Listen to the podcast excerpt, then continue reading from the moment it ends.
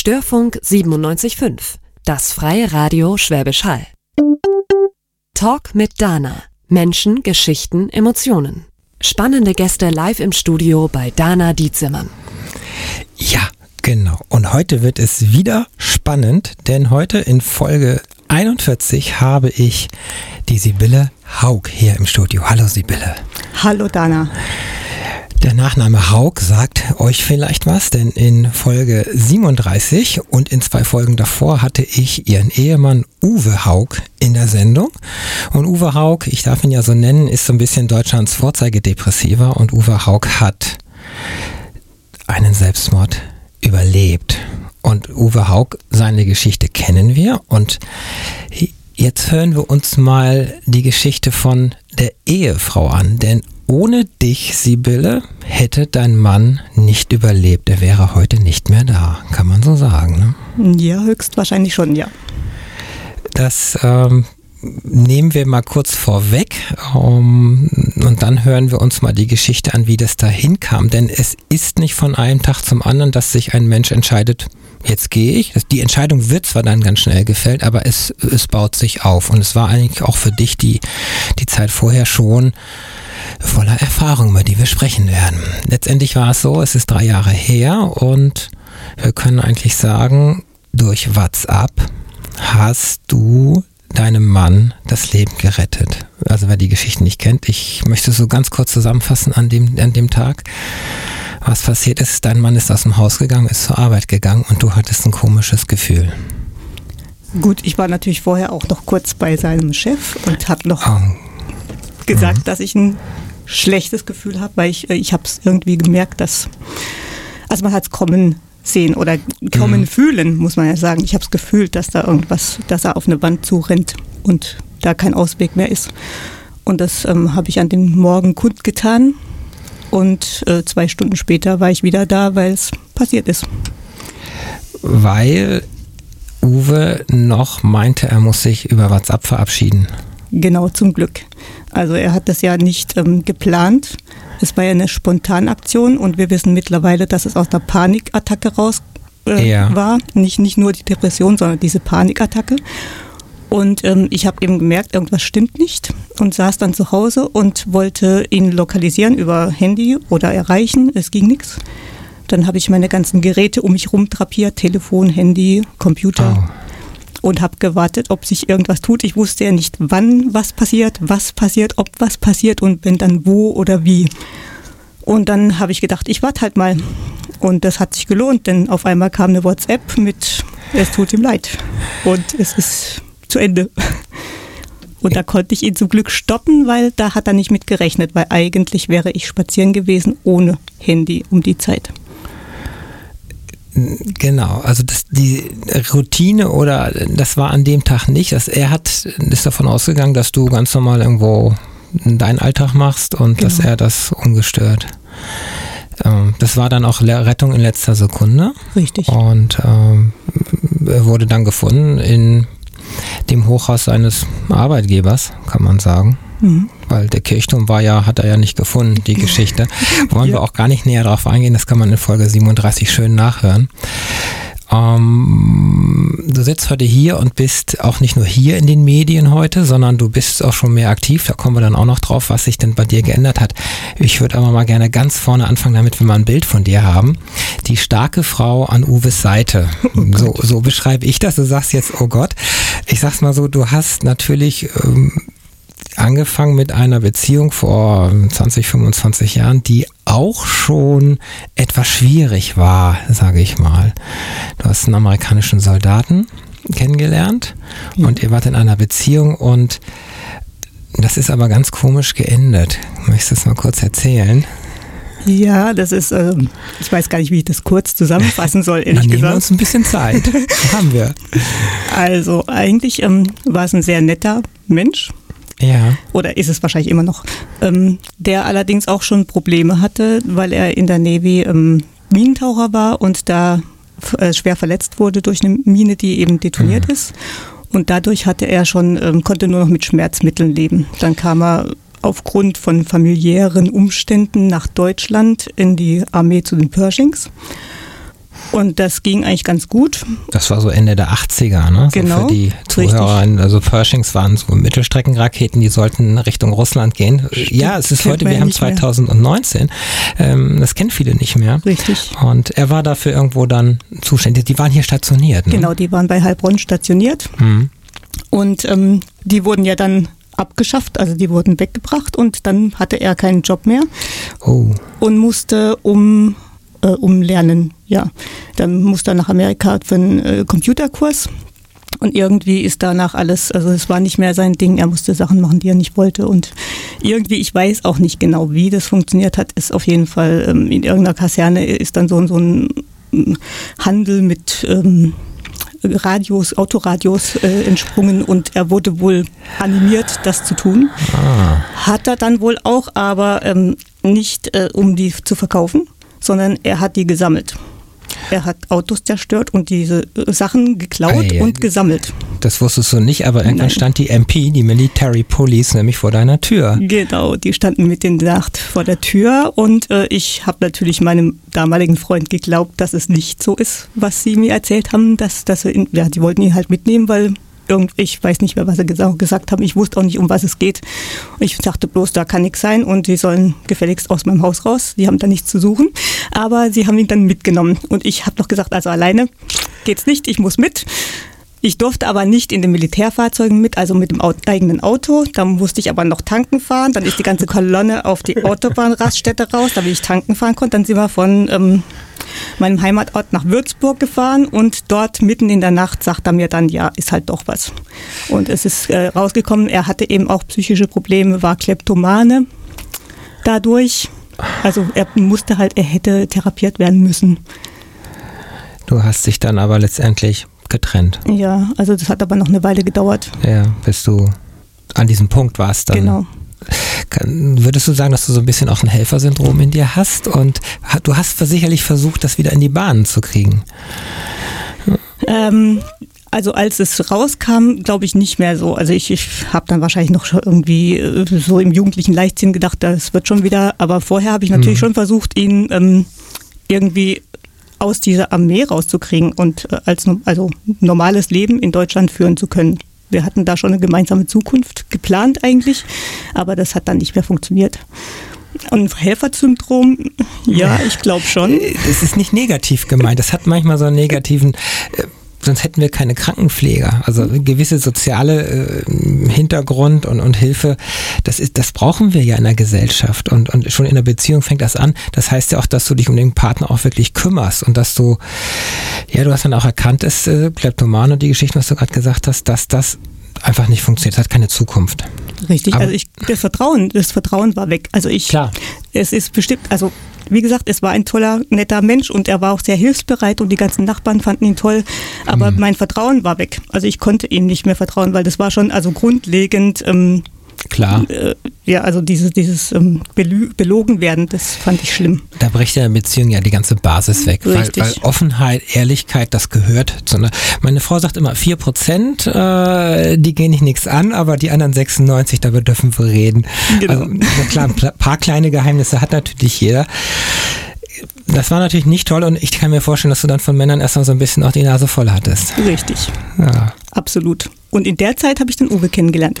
Das war so Mitte der 90er Jahre? Ja. Um, wo war das? Das war in unserem Heimatort in Mückmühl.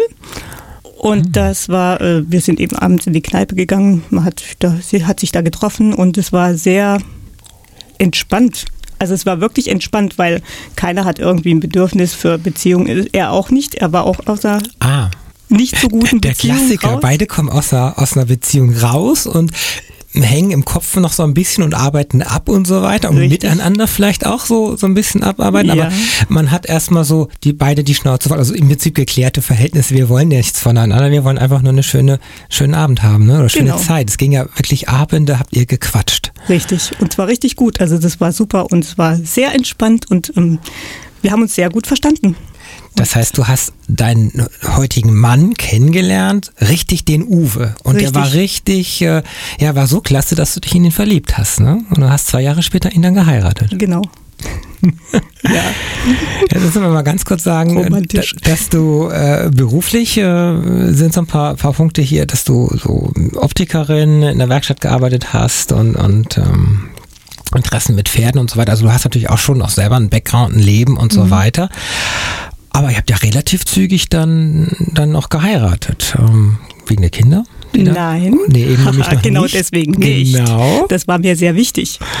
Aber irgendwie, ähm, es hat sich halt so ergeben, dass es doch relativ zügig ging und dann ähm, sind wir dann auch umgezogen nach Bonn haben dann unser eigenständiges Leben gehabt. Das war natürlich auch sehr wichtig, nachdem, ähm, wenn man die mhm. Geschichte von Uwe kennt mit seiner Mutter und das mhm. ist etwas schwieriges Verhältnis und dann mussten wir, also damit wir unsere Beziehung gut aufbauen konnten, war es wichtig, dass wir weit weg gehen.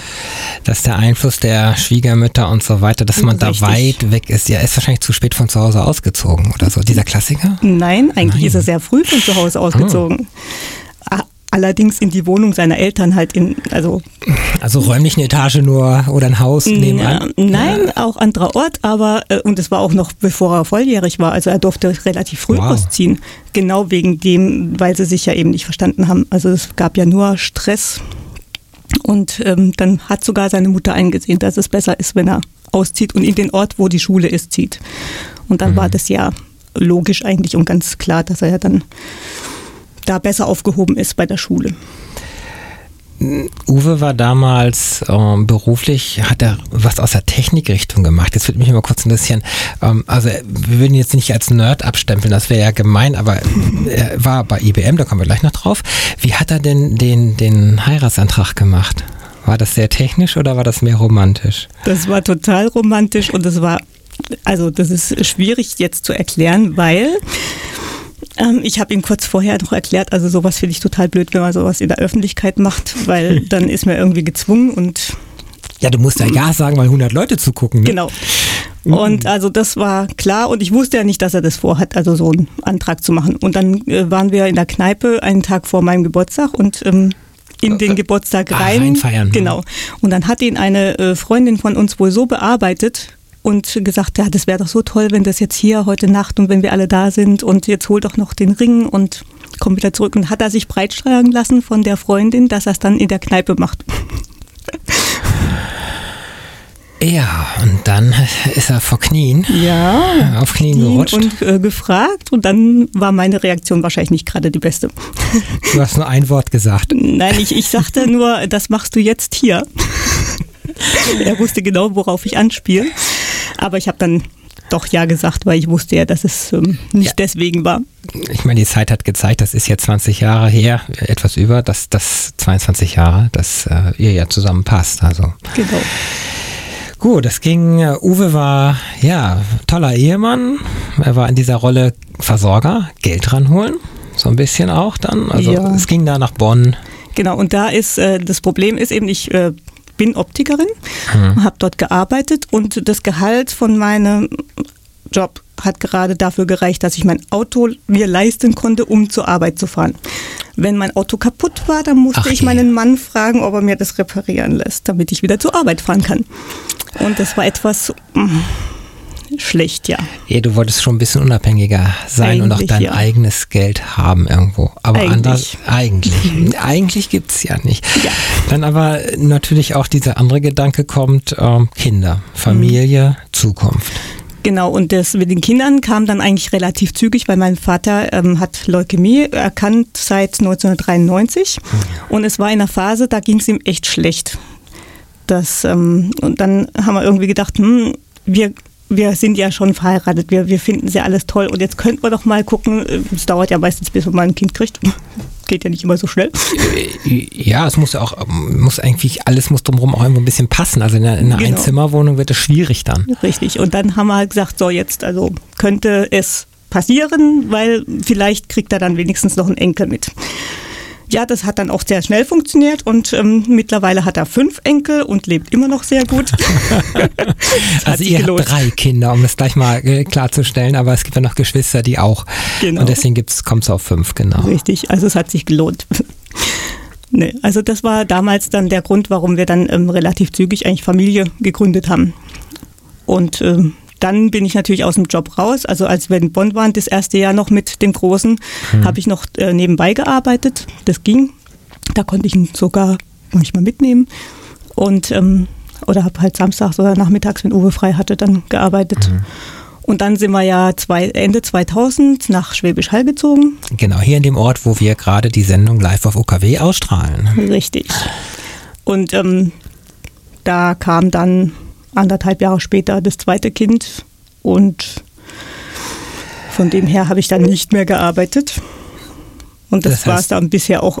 Klar, du musst natürlich nach Hause, du musst daheim bleiben, wegen der Kinder die ersten Jahre. Natürlich genau. Vollzeitbetreuung, ist klar. Oh, bis die durchschlafen, die ganzen üblichen Geschichten. Mhm. Hat dein Mann, äh, auf dem lastete ja da dann schon mehr. Das ist dieses Versorgerklischee. Er muss ran, weil du jetzt nicht arbeitest und ein, sein Einkommen, hat er sich da schon angefangen zu verändern? Ist dir da schon was aufgefallen? Mm, da noch nicht. Also als das zweite Kind da war, haben wir auch noch in der Wohnung gewohnt und dann haben wir 2003 ähm, ein Haus gekauft. Das ist natürlich mit Hypothek, Verpflichtung und genau. wenn du die Kontoauszüge jedes Jahr kriegst und da steht so eine sechsstellige Summe drauf, dann mh, mm, wird mir auch immer Angst und Bange. Richtig. Das Haus steht ja am Gegenwert, das darf man immer nie vergessen. Aber genau. er muss natürlich seinen Job behalten und äh, Geld ranbringen und das Ganze am Laufen haben. Und das, da kommen viele Menschen mit klar, ja. aber einige eben auch nicht. Ja, das ging ja äh, ganz gut eigentlich. Es war ja ganz schön. Er hat sich da auch, glaube ich, ganz wohl gefühlt. Er wollte sich ja auch niederlassen, also es gefällt ihm ja hier. Ja. Und es war auch gut. Und dann ähm, kam irgendwie ein Gespräch bei der Arbeit. Das habe ich äh, aber erst ähm, durch das Buch erfahren, wie es wirklich gelaufen ist. Dein Mann hat ein Buch geschrieben genau. vor zwei Jahren von seiner ganzen Geschichte über 400 Seiten. Depression abzugeben. Aber wir machen mal keine Werbung hier, aber Uwe Haug kann man googeln und dann sieht man, er steht eben in der Öffentlichkeit mit eben genau dieser Botschaft und dieser Geschichte. Genau. Aber da, ich habe hier noch notiert psychische Beschwerden und äh, bei Uwe Unzufriedenheit kam dann langsam, genau. nämlich im Job. Genau. genau, dann kam dieses Gespräch. Ich habe nur mitbekommen, dass es eben nicht so gut lief. Und er war dann auch eine Weile geknickt, muss man sagen. Aber das, sowas kommt ja vor. Und dann ist es natürlich zwei Kinder und Haus und man verändert sich. Und vielleicht, hab, da habe ich auch bestimmt schon gedacht, ja, ist vielleicht ein bisschen viel. Aber eben nicht, dass es ähm, so einschneidend gewesen sein könnte. Das war so ein Jahresendgespräch bestimmt, so ein ja. Leistungskontrollding. Das heißt, genau. wir sind nicht zufrieden mit Ihnen und wenn Sie nicht, Komma, dann. Mhm. Er hat da aber nicht von erzählt. Er hat es für sich, er hat es in sich hineingefressen im Prinzip. Er hat zumindest nicht genau erzählt, wie es war, sondern nur, dass ja. es eben nicht so gut gelaufen wäre. Also habe ich mir dann erstmal keine Gedanken gemacht. Und ab da, aber so rückblickend merkt man das, ja. ab da ist es wirklich immer so geworden, dass er, er wurde immer, also unzufriedener, ja. Es, man konnte es ihm nicht recht machen. Er konnte es sich nicht recht machen. Er musste immer mehr sich informieren, also vor allem informieren. Information war für ihn ganz wichtig. Also Absicherung. Lesen, so ja, bisschen, genau. Und er musste immer alles noch besser und noch schneller wie die anderen irgendwie. Also das hat sich schon gezeigt, aber das war ja schon immer so bei ihm, weil das durch seine Mutter musste er das schon früh lernen. Immer, immer ähm, Fakten, Fakten. Dann kann er vielleicht ein bisschen dagegen ankommen und das hat er da noch perfektioniert und es wurde immer mehr und das, die Familie stand dann immer weiter hinten an, weil selbst wenn er morgens aus dem Haus ging und meinte, heute ist schönes Wetter, da komme ich früher, dann machen wir was zusammen, dann kam er zwar früher, aber dann saß er in seinem Büro und hat wieder gelesen und äh, sich informiert, also keine Romane gelesen, sondern nur äh, also Fachbücher. Sachbücher. Sachbücher, mhm. Fachbücher, genau. Und wenn man dann kam und irgendwie was von ihm wollte, war er gereizt und ja, jetzt nicht stören und das hat sich eben aufgebaut. Er war gar nicht so wirklich für die Familie mehr da, ne? Ja. So, so klingt das jetzt für mich. Ja, er hat sich da ein bisschen abgeschottet. Er ist auch, er hat sich insgesamt mehr abgeschottet. Aber ich dachte ja dann eine Zeit lang immer, das lag an mir, weil mhm. wenn ich ihn gefragt habe, ob er denn ein Problem hat bei der Arbeit oder was denn los sei, warum er denn so unzufrieden ist, ja, ist ja alles gut. Ist, er hatte nie ein Problem. Also dachte ich, es muss an mir liegen. Und dann habe ich mich natürlich da reingesteigert, ist ja klar. Ich wollte ja dann immer alles besser machen und das hat ja dann, also das ist zwei Leute, die sich dann aufpushen, sozusagen alles besser machen zu wollen. Dann habe ich da immer versucht, äh, immer mehr versucht, drumrum um ihn zu leben, damit alles, was ihn irgendwie belasten könnte, also ihm aus dem Weg zu räumen. Und die Kinder auch. Und die haben das, also irgendwie war das auch so, die, die, die waren nie äh, gut genug. Also es, es es hat nie gereicht für das, was er wollte. Also er hat zwar immer gesagt, es macht nichts, wenn die Noten nicht stimmen oder wenn irgendwas nicht läuft oder so, aber wenn es denn dann so war, dann war eine ganz schlechte Stimmung und das oh. belastet. Das ging dann so weit, dass, dass ich dann, wenn der Papa heimkam, weil man das so schön gesehen hat, über der Hecke mit dem Fahrradhelm, Papa kommt heim, Achtung Kinder, Papa kommt heim, also sind die erstmal so wie die Kakerlaken in ihren Zimmern verschwunden. Und dann hat man erstmal geguckt, wie ist er drauf. Boah, das ist, das ist aber nicht die Familie, die du eigentlich Jahre vorher wolltest. Das Natürlich, heißt, wer will das schon? aber okay, äh, das Positive ist, du hast versucht zu kämpfen, indem du halt du bist an deinen Mann irgendwie nicht rangekommen, oder? An sein Inneres? Genau. Habt ihr gesprochen abends beim Glas Wein oder so, diese Klassiker? Das ist ähm, echt interessant, weil wir konnten sehr gut miteinander reden und auch ja. sehr lange. Und es kam irgendwann der Punkt, aber das kann ich nicht mehr festmachen. Da musste ich immer abwarten. Da habe ich dann, das weiß ich aber noch, ich weiß noch das Gefühl, wann kann ich ihn auf irgendwas ansprechen, irgendein Problem. Und dann habe ich immer so lange gewartet, bis ich gefühlt habe, jetzt kann ich. Und dann hatten wir auch wieder ein super Gespräch, meistens beim Spazierengehen oder so, weg von den Kindern, damit die halt das nicht mitkriegen. Wir hatten super Gespräche oder nachts, wir haben Nächte durchdiskutiert und wirklich diskutiert. Mhm. Er, er war bei mir. Und nach diesem Gespräch, er dreht sich rum und alles war wie vorher. Und da stand ich manchmal schon da und dachte, wie, wie geht das? Also warum, was mache ich jetzt schon wieder falsch? Oh, ja, wir müssen mal kurz zusammenfassen. Also Uwe äh, Haug, dein Mann, da fing langsam ein Burnout und eine Depression und später eine Angststörung an. Aber genau das zu erkennen, es ist es, du nimmst das auf dich, ich mache alles falsch, wie du ja. sagst, du kämpfst, du versuchst, aber letztendlich kannst du gar nichts machen. Nee, aber das weiß man ja nicht in der Zeit. Also ja. Also man, man, man macht und macht und ich, ich habe mich damals auch gefühlt wie in so einem Hamsterrad. Ich komme dem Ganzen gar nicht hinterher. Ich mache und mache und mache, aber ich komme nie an. Also es, es wird, es, es ändert sich nie was. Es wird ja immer schlimmer. Es war auch so, dass, dass wenn ich mit meiner Mutter telefoniert habe, so äh, mhm. Ende des Jahres. Und haben gesagt, oh, demnächst ist Jahreswechsel. Ja, normalerweise wird ja nächstes Jahr alles besser.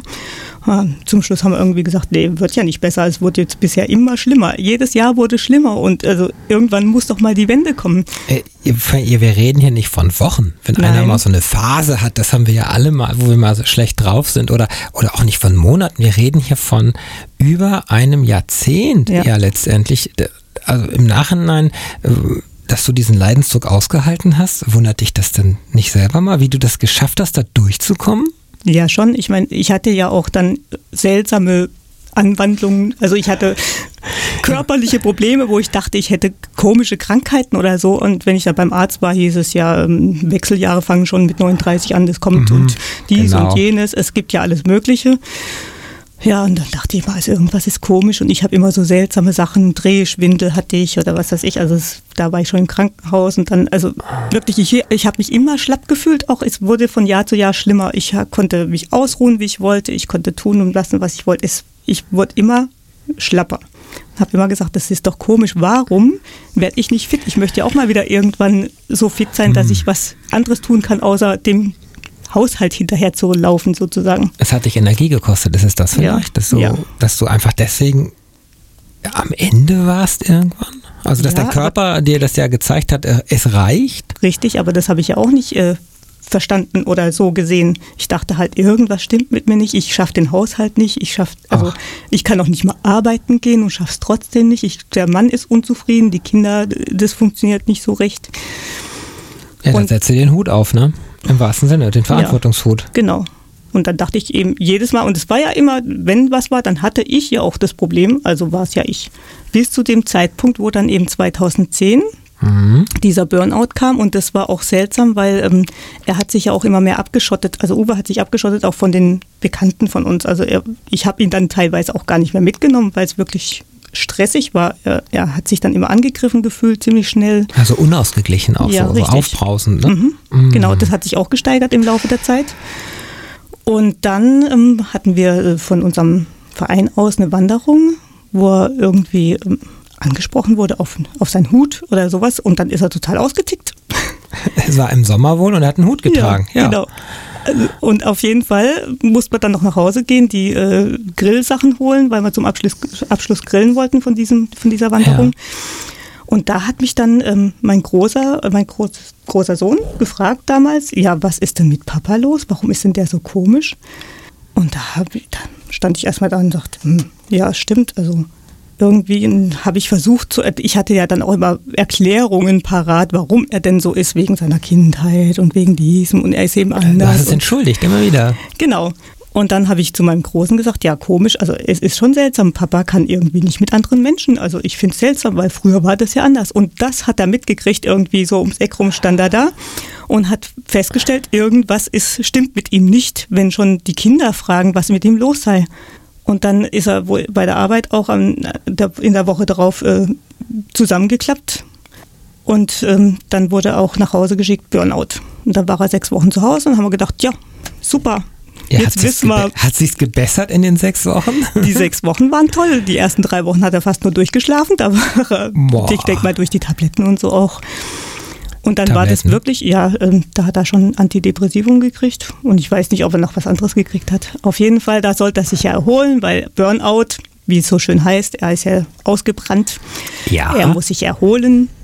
Und das hat er dann auch getan und wir waren guter Dinge und wir hatten da wirklich ein paar schöne Wochen dann danach auch noch. Also wir haben also richtig schöne Familiensachen gemacht, wie man es eben so macht und haben uns sehr wohl gefühlt. Aber das hat nicht lange angehalten. Wir machen mal eine kurze Musik und dann geht es gleich weiter. Warum es nicht lange, was dann passiert ist nach dem sechs Wochen Erholung. Denn letztendlich hat es was gebracht oder nicht. Wir wissen es ja schon, wohin es geführt hat. Zurück bei Talk mit Dana.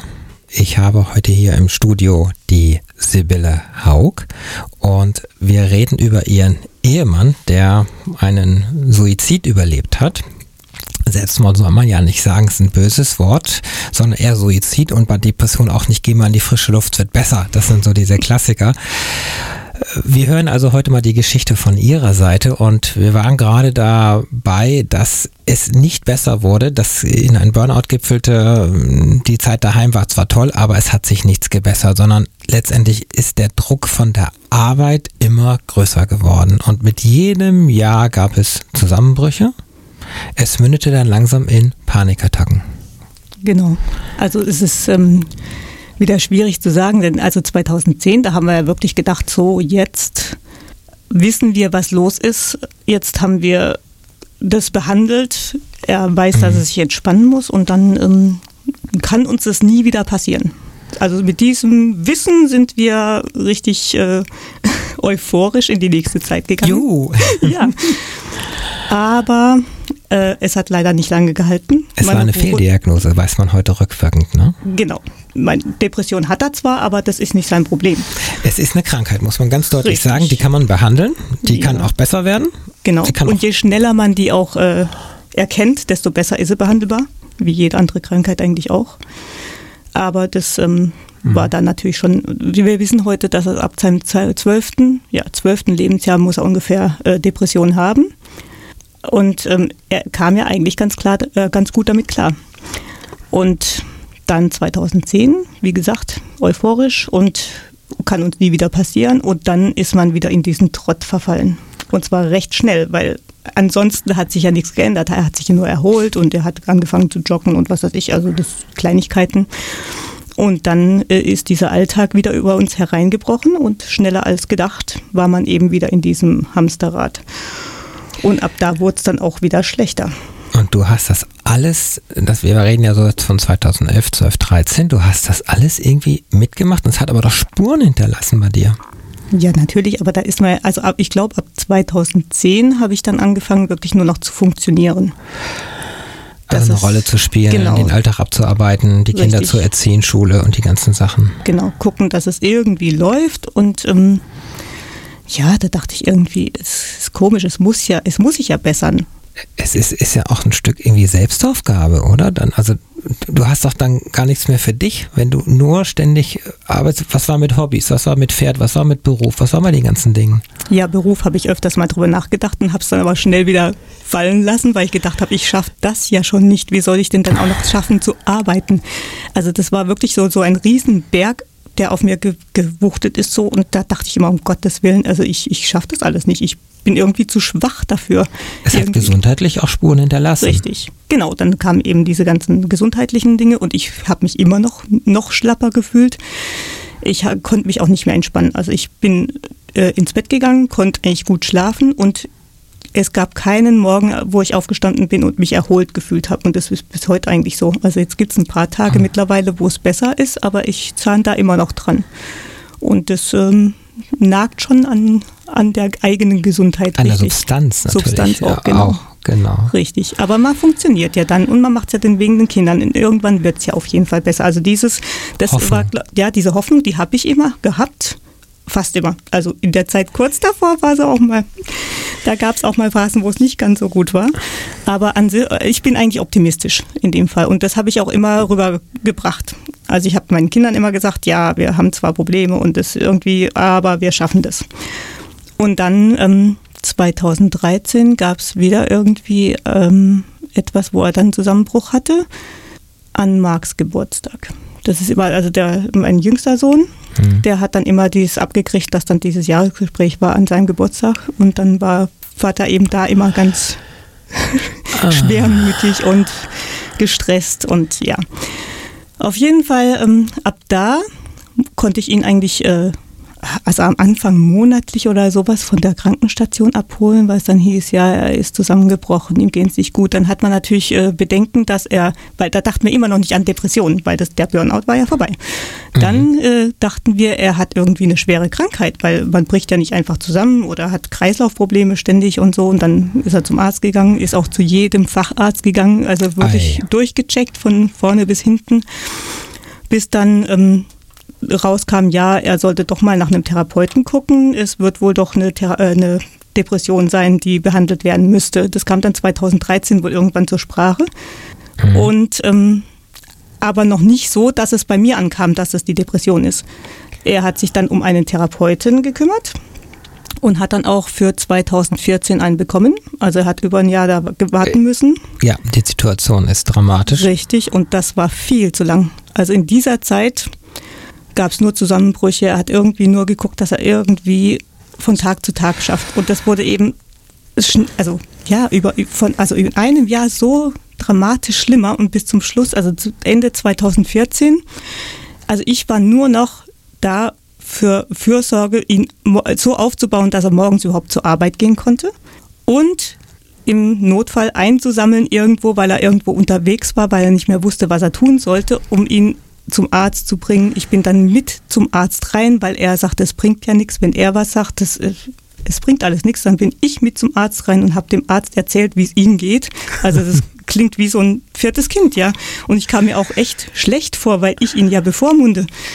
Und es hat sich gesteigert, gesteigert. Ich war ja nur noch in Dauerpanik eigentlich. Was macht er? Wo ist er? Wie geht's ihm? Und ich sagte auch, du musst, du musst zu Hause bleiben, du, es muss sich irgendwas ändern. Ja, das geht nicht, das geht nicht, er kann nicht, er muss zur Arbeit gehen. Und dann kam eben das zum Gespräch, äh, dass er ähm, Ende 2014 die, das Gespräch mit der Internetsucht. Genau, da ging es darum, dass sie ihm helfen wollten, weil sie merkten ja auch, dass, natürlich, das merkt man ja, wenn man nicht ja, arbeiten ja kann. Ausständig. Richtig, und das geht ja auch nicht. Also dann hat er mir erklärt, es gibt ein Gespräch, wo man dann gucken kann, was man macht. Was ja sehr gut ist, und das ist leider ausgeartet. Und da äh, der Betriebsarzt leider irgendwie auf dieser Internetsucht rumgeritten immer. Und das ist jedes, es waren glaube ich drei Gespräche oder so, und jedes wurde schlimmer. Es wurde nie besser. Und irgendwie kam mir das so vor, wie eine Hetzjagd. Und da habe ich dann beschlossen, ich muss irgendwas tun. Ich, ich kann den Menschen nicht irgendwie ich kann ihn nicht mehr aufbauen. Mhm. Und habe schon, ja, durch eine Freundin, die auch Ärztin ist, habe ich dann geschafft, ihn dazu zu bringen, sich bei der Tagesklinik vorzustellen. Und da hätte er dann drei Wochen später auch einen Platz bekommen. Und da hieß es ja, sie müssten mal gucken und da könnte man bestimmt was machen. Ein bisschen Auszeit wäre nicht schlecht. Da war ich etwas beruhigt. Und dann ja bin ich, äh, nachdem das eben immer schlimmer wurde mit diesen Gesprächen, habe ich mich entschlossen, zu seinem Chef zu gehen und zu sagen, dass ich mir Sorgen mache, weil ich habe das, ich habe es auf uns zukommen sehen, dass da eine Wand ist, auf die er rennt. Und zwar schnell. Das war am Donnerstag, den 5. Februar 2015, wo du ja. an seiner Arbeitsstelle warst. Wir haben ja gar nicht erzählt, was er macht. Er hat einen Bürojob ja. im Prinzip und äh, ja, sitzt vorm Computer und im Nachhinein würde ich jetzt sagen, hätte er nicht den Job wechseln können, wenn der Job und das Mobbing und der Druck dort einen so kaputt macht, dass man was anderes probiert. Aber hätte ist ja immer schnell gesagt. Ja, also ich habe es ihm auch geraten, aber das, äh, im Endeffekt hat er recht, er konnte gar nicht wechseln, weil er hätte ja diese Krankheit und diesen mitgenommen. Zustand mitgenommen. Er hätte ja nichts anderes machen können. Er hat ja in diesem, er, er hat in diesem Moment überhaupt nichts machen können. Also an Arbeit war eigentlich gar nicht zu denken, weil er konnte, Konzentration war nicht mehr da, er hatte nur noch Panikattacken. Und dass man da nicht arbeiten kann, ist ja ganz klar. Also es ist ja ganz klar, dass man dann im ja. Beruf sagt, ja, also so geht es ja nicht. Und das Schlimme war nur, dass der Betriebsarzt eben dann auf dieser Internetsucht bestanden hat und das auch mit in die Tagesklinik. Äh, dazu muss man sagen, dass Uwe natürlich sehr technikaffin ist ja. ähm, und er viel getwittert hat und das natürlich andere und andere Dinge und Menschen das nicht begriffen haben, äh, was er da eigentlich macht, dass er da online aktiv ist. Genau. Das ähm, ja. Aber während der Arbeit ist das natürlich. Äh, ja, das kann man während Pausen machen und dann gibt es solche Tools, wo man das ja, ähm, äh, ja, einstellen kann, dass es über den Tag verteilt Sachen postet, ohne dass man das jetzt tut. Er war also mit der Community verbunden und hat natürlich, Richtig. war da sehr aktiv und das ist, ist klar, dass man immer neugierig ist, was da wieder reinkommt an der Stelle. Genau. Und äh, andere sehen das so und heute, wenn ich hier durch die Stadt hier laufe, sehe ich ja alle an ihren Handys glotzen und gucken, aber hm, das war natürlich gut auch vor drei Jahren schon so. Das war auch aber vor drei Jahren schon so, genau. Das, das Interessante ist natürlich jetzt, dass du gespürt hast, da ist jetzt was und an diesem besagten Donnerstag, dem 5. Februar, vor knapp vier Jahren. Äh, dort warst, während er in der Stadt rumirrte, so in der Richtung und den Kirchturm suchte. Mhm. Genau, ja gut, also ich war noch bei dem beim Chef und habe mhm. eben gesagt, also ich habe Angst, dass er sich im Affekt was antut. Ich wusste ja, also er macht das nicht geplant. Du hast ihn da nicht getroffen in dem, äh, in dem Moment? Also nein. Es so, ist nein, ja ein bisschen größere Arbeitsstelle und man kann da nicht so einfach rein in die Büros und genau. wenn man einen Termin hat, wird man, kommt man genau zu dem, dessen Richtig. Termin man hat. Und da hast du dann gesagt, äh, dass du glaubst, er tut sich was an. Genau. Und sein Chef meinte noch, ja, sie wollen ihm ja helfen. Ist, ja, war ja, ja so. Und ähm, äh, ich sollte mir keine Sorgen machen, das ist schon unter Kontrolle. Und dann sagte ich auch noch, dass er einen, einen Tages, äh, dann, dann Platz bei der Tagesklinik hat und ähm, fand er auch ganz gut. Also das, da hatten wir es eigentlich schon geklärt. Er muss jetzt eben irgendwie das noch durchstehen und dann ähm, wird es schon besser. Ja, und dann zwei Stunden später war ich wieder da, weil ich dann durch diese WhatsApp, die er mir geschrieben hat, doch zum Glück rausgekriegt habe, wo er ist und dann eben Alarm schlagen konnte, dass, dass er gesucht werden konnte, weil dann war es eben soweit, dann hat er sich was im Affekt angetan. Und äh, er hat überlebt? Ja. Also mit Rasierklingen, Tabletten und eigentlich wollte er springen, aber die Tür war gesichert. Genau, zum Glück, sonst hätte ich ja nicht mehr helfen können. Ja. Ich habe ihm ja dann, in, ich habe ihn ja gestoppt in dieser Aktion und das war natürlich äh, das Lebensrettende, weil da rechnet man ja nicht mit, dass, dass dann Feedback kommt, wenn man sowas schreibt und denkt, da ist niemand am anderen Ende und das kann, kann die dann irgendwann später lesen, wenn es vorbei ist. Du hast ihn versucht, in Gespräch in WhatsApp zu äh, verwickeln. Genau, habe ich dann. ist er ja nicht, hat ja doch, er hat mir dann zurückgeschrieben. Ja, aber er hat nicht telefoniert, also nee. er hat kein, das ging nicht. Genau, und, dann bin ich, ab da, wo ich wusste, wo er ist, bin ich hingefahren und habe gedacht, ja, jetzt mache ich hier die Pferdescheu und lass suchen. Und das äh, war natürlich dann auch richtig. Ja, sehr versteckt oben an der Wendeltreppe, aber man hat das dann gefunden und dann mhm. ging das volle Programm los mit Notarzt und äh, Intensivstation und äh, viel Blut verloren und letztendlich aber, jetzt kommt immer der Satz, es muss erst was passieren, dass was passiert. Das ja. war doch im Prinzip der große Dreh- und Angelpunkt. Ab da wurde alles anders. Genau, weil ohne, ohne das hätten wir das wahrscheinlich auch gar nicht geschafft, weil er, er, er hat es ja selbst nicht eingesehen, dass er krank ist bis zu diesem, also eigentlich noch länger. Also er hat es ja erst in der Klinik dann irgendwann realisiert, ja, es ist eine Krankheit und er muss daran arbeiten. Ja. Und das ist das Allerwichtigste, wenn jemand, also ich hätte tun und machen können, was ich wollte. Es muss von ihm auskommen, also von der Person, die diese Krankheit hat. Wenn man nicht selbst bereit ist, dann sich helfen zu lassen und Hilfe anzunehmen und auch selbst dafür zu kämpfen und was zu tun, was zu ändern, dann kann man da nichts machen. Das ist das Gemeine dran.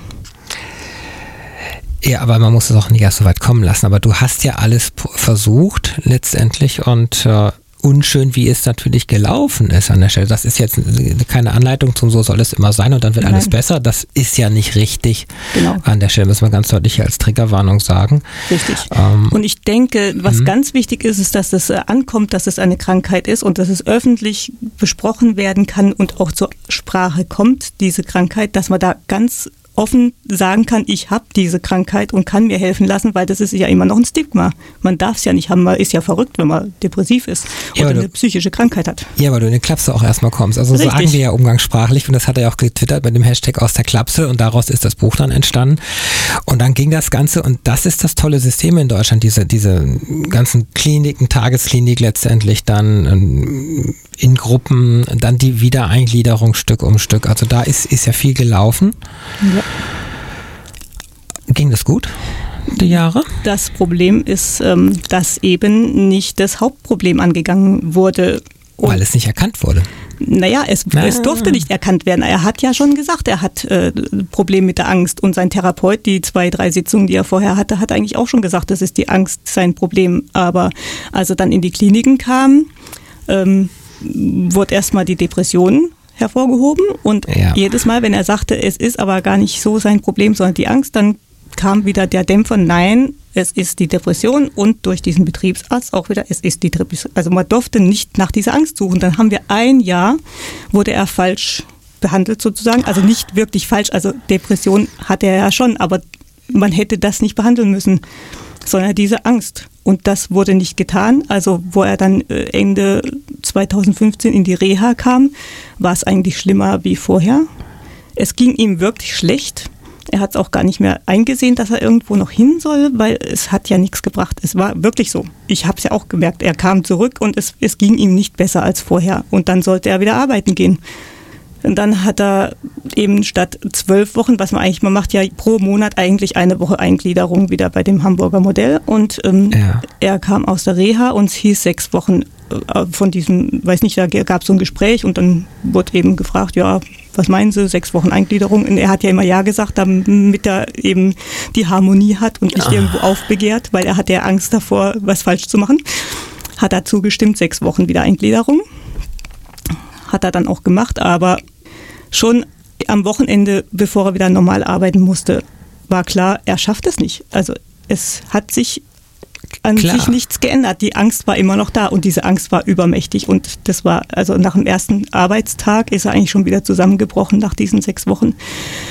Und das bedeutete weitere vier Wochen in der Tagesklinik. Wissen wir äh, heute mit rückblickend, warum diese Ängste, äh, was das auslöst? Also bei ihm war es äh, vor allem Angst vor Personen, die sein Leben beeinflussen können, also vor hm, äh, die Macht haben. Genau, also nur in dem Moment, wo sie die Macht haben, also eben im Beruf, wenn es um Gespräche oder irgendwelche ähm, beruflichen Dinge ging. Also über, über andere Sachen konnte er ganz gut mit jedem reden, aber eben dieses Berufliche, was ihm dann nachher irgendwie die Existenz kaputt machen könnte. Da war sofort Panik da und das Problem war bei ihm nicht, äh, dass es, also diese Angst, das war ein Trigger und diese ja, Panik ja. war von 0 auf 100 in nichts, also sofort. Und er konnte gar nicht einschreiten. Und das war das Problem. Also er konnte gar nicht gegen diese Angst ankämpfen. Und ähm, ehrlich gesagt, äh, auch wo er dann das zweite Mal in der Tagesklinik war, haben sie zwar diese Angst behandelt, und er hat dann auch äh, gelernt, ein äh, bisschen, was man machen kann. Aber es hieß eben auch, ja, so eine Angst, wenn die drin sitzt, ähm, diese Mechanismen, das, bis man die wieder weg hat, das dauert ja mindestens so lange, bis, wie man sie aufgearbeitet hat. Ja. Und ähm, das hat in dem Fall auch nicht so viel genützt, weil es musste ja, also es, die, die Panik war ja da. Und 2017 also ja, Anfang 2017 mhm. haben wir dann aus Versehen, weil ich solche Tabletten gekriegt habe von meinem Hausarzt, damit ich wieder schlafen konnte nach dem Suizidversuch, mhm. haben wir gemerkt, dass, dass es ja eine Angstlösungsmittel äh, ist, was ich da nehme. Und haben wir gesagt, warum nimmt er denn sowas nicht oder warum kriegt er denn sowas nicht? Und dann haben wir das auf Eigenregie, das darf man eigentlich nicht machen, aber wir dachten irgendwie, es kann nicht mehr schlimmer Körper werden. Ist ein Selbstversuch und du Richtig. bist die Kundin oder der Kunde. Ja, wir Sinne. haben dann auch geguckt, ob es mit den Antidepressiva passt genau. und es genau. hat gepasst und dann hat er diese Tablette genommen und es war innerhalb von kürzester Zeit ein ausgewechselter Mensch. Also die hat wirklich geholfen. Es, es, war so ein bisschen der Uwe, den du von früher kanntest, Richtig. aus der Kneipe. Genau. Und dann habe ich gesagt, ne? du musst zum Arzt gehen und gucken, ob du das kriegst. Und ab da hat er diese Tabletten gehabt äh, und keine richtige Panikattacke mehr bekommen. Es hätte so einfach sein können. Ja, im Nachhinein hast du im Prinzip zehn Jahre deines Lebens, ich will nicht sagen weggeworfen, aber du hast so gekämpft, du hast fast bis zur Selbstaufgabe. Eigentlich nur wegen so einer blöden, falschen Medikation, weil es keiner zehn Jahre erkannt hat. Ja, er, wie denn auch? Er, er selbst hat es ja nicht erkannt. Ja, das ist ja, weil man es ja nicht haben darf.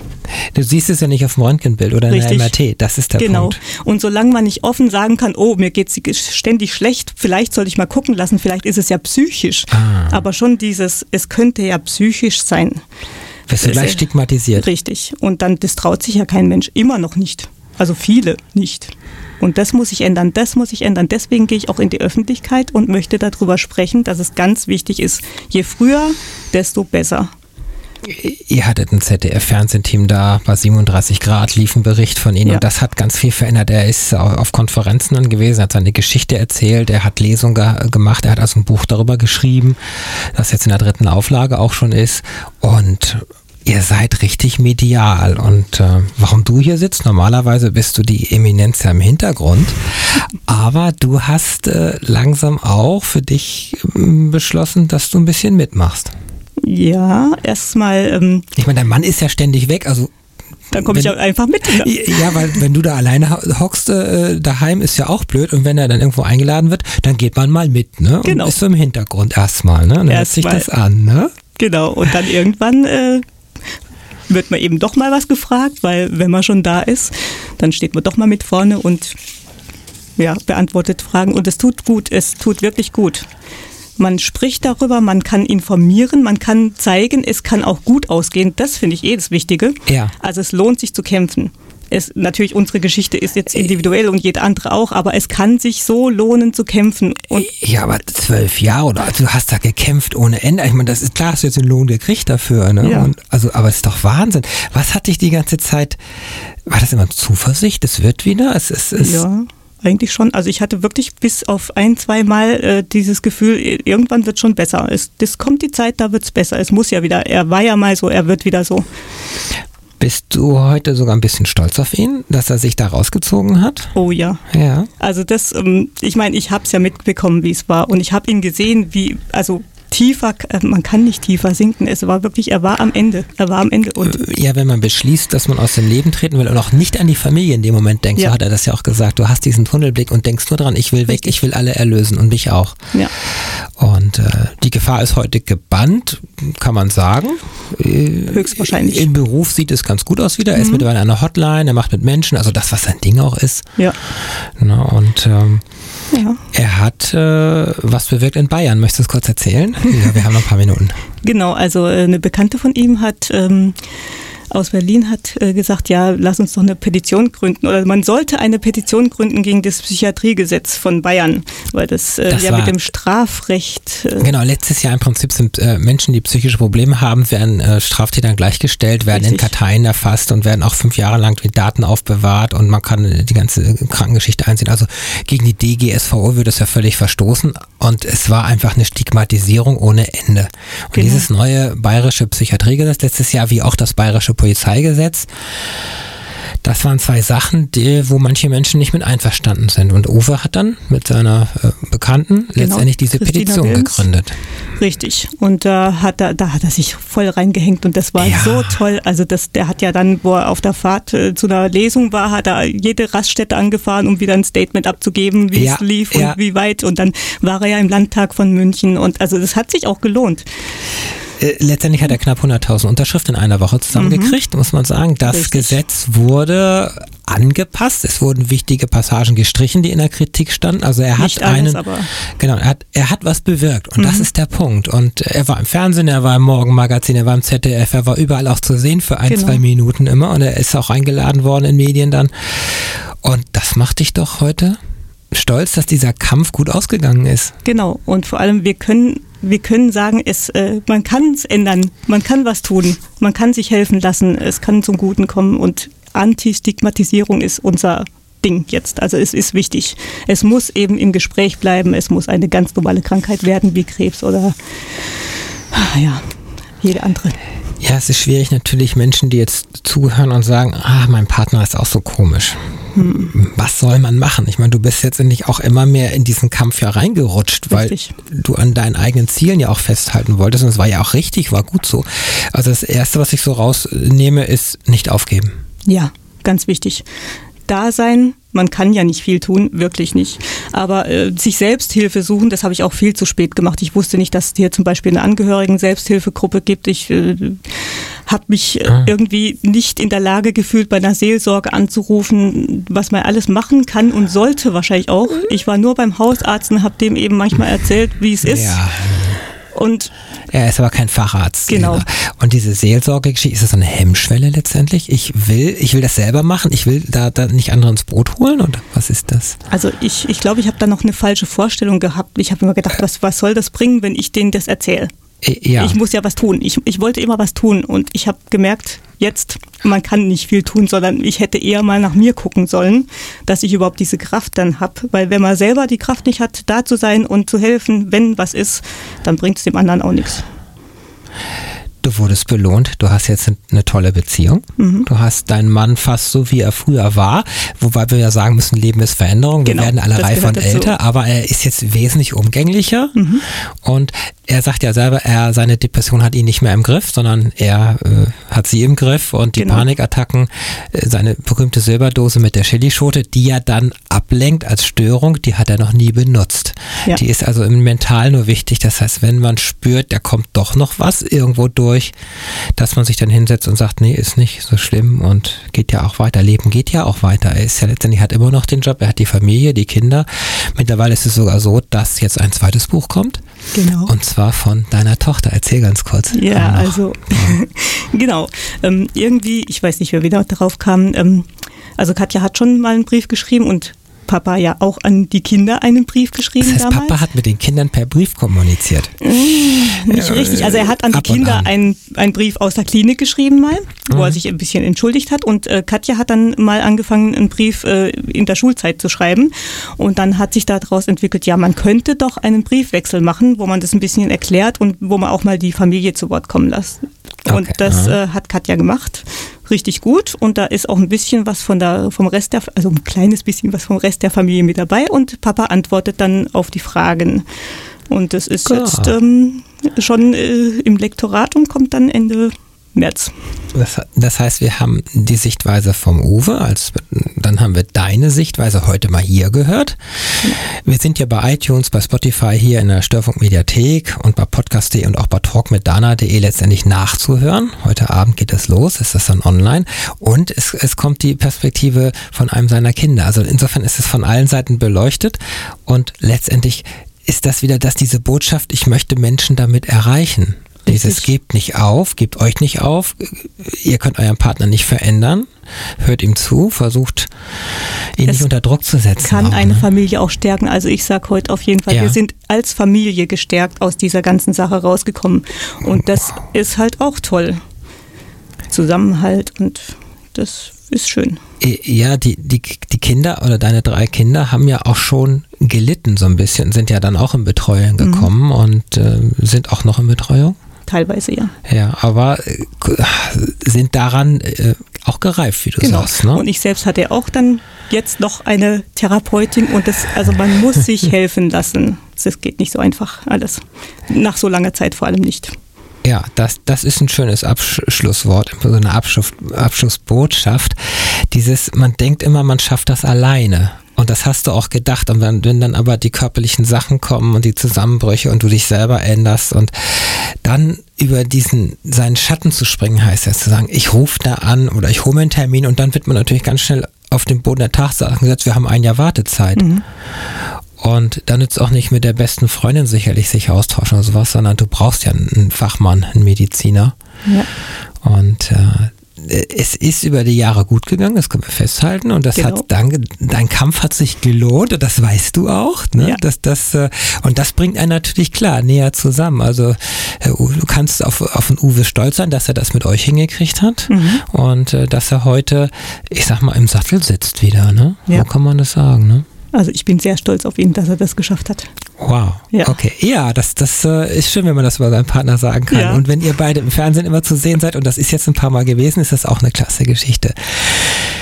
Das war Talk mit Dana, Folge 41 und wir haben mit, ich habe mit Sibylle Hauke über ihren Mann Uwe Hauke gesprochen, der wieder zurück im Leben ist und stabiler äh, als davor und letztendlich ohne dich wäre er heute nicht mehr da. Und das war die Botschaft. So, du hast dir Queen gewünscht und wir haben noch ein Lied von Queen für den Rest hier. Danke, dass du da warst, Sibylle. Danke fürs Dasein.